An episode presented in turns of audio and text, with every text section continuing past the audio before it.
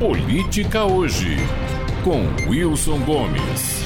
Nesta semana, a segunda turma do STF rejeitou o recurso dos procuradores da Lava Jato que tentaram impedir o acesso de Lula a conversas registradas entre os membros do MP de Curitiba e o juiz Moro e que diziam respeito, direta ou indiretamente, às investigações e ações penais contra o ex-presidente. O acesso havia sido liberado pelo ministro Ricardo Lewandowski. Os procuradores recorreram então da decisão, o que gerou este julgamento que, por maioria de 4 a 1, não apenas confirmou o direito da defesa defesa às mensagens vazadas, como, de algum modo, representou um juízo oficial sobre a natureza mesmo da operação, à luz do que andavam conversando entre si os procuradores e o juiz do caso. O que resultou foi um juízo público, severo e condenatório, que certamente reflete o atual ânimo do STF e da maior parte da sociedade sobre a Lava Jato, que por acaso foi encerrada depois de sete anos na semana anterior. O ministro Lewandowski foi o primeiro a destacar que a pequena amostra do material coligido até agora, disse ele, já se afigura apta a evidenciar, ao menos em tese,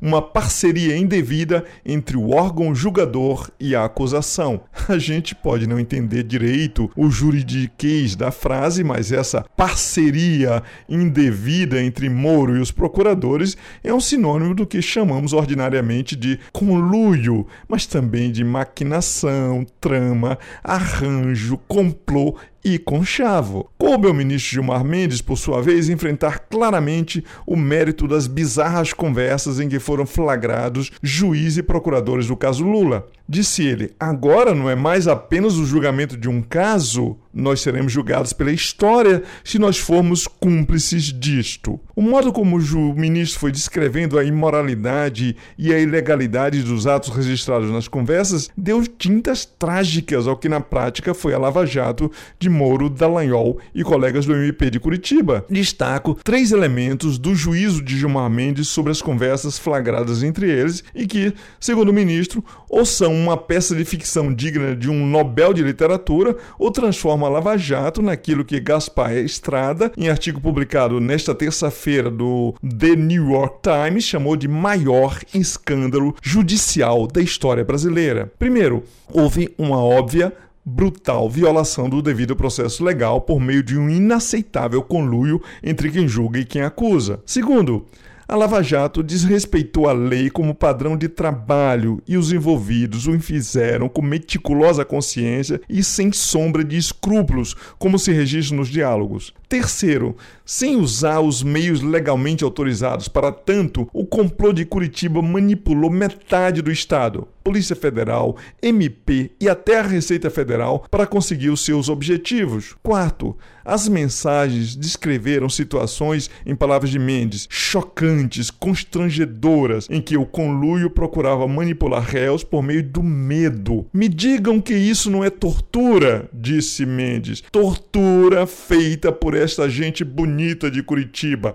indagou. A primeira circunstância criou uma situação bem descrita por Flávio Dino esta semana, de que o réu, no final das contas, não teve direito a um juiz, uma vez que Moro coordenava de fato a acusação. Isso tem a ver diretamente com o caso de Lula, mas o resto não. Mendes cita a conversa em que os procuradores se referem cinicamente a um CPP russo, em que se pode fazer mesmo o que o Código de Processo Penal brasileiro veta. Isso para dizer que Moro, cujo apelido é russo, tinha um CPP, um Código de Processo Penal peculiar e customizado para o caso de Lula. Nós montamos um modelo totalitário, reagiu o ministro. Ou alguém é capaz de dizer que há algo democrático nesse CPP russo? Eles estavam fazendo um Código de Processo Penal e não era de Curitiba, era da Rússia, diz o ministro. As outras circunstâncias transformaram a Lava Jato na comparação feita por Gilmar Mendes e algo semelhante ao principal órgão de inteligência e polícia secreta da Alemanha Oriental, a temível Stasi. O ministro fez doutorado na Alemanha e estudou sistemas totalitários. Sabe do que está falando em sua analogia. Disse ele: a Receita Federal virou um braço da Stasi brasileira. Nós replicamos a história da Stasi, reafirmou.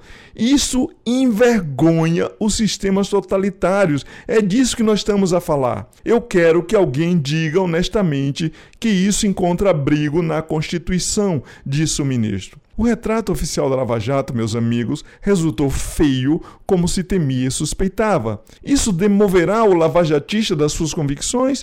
Não necessariamente.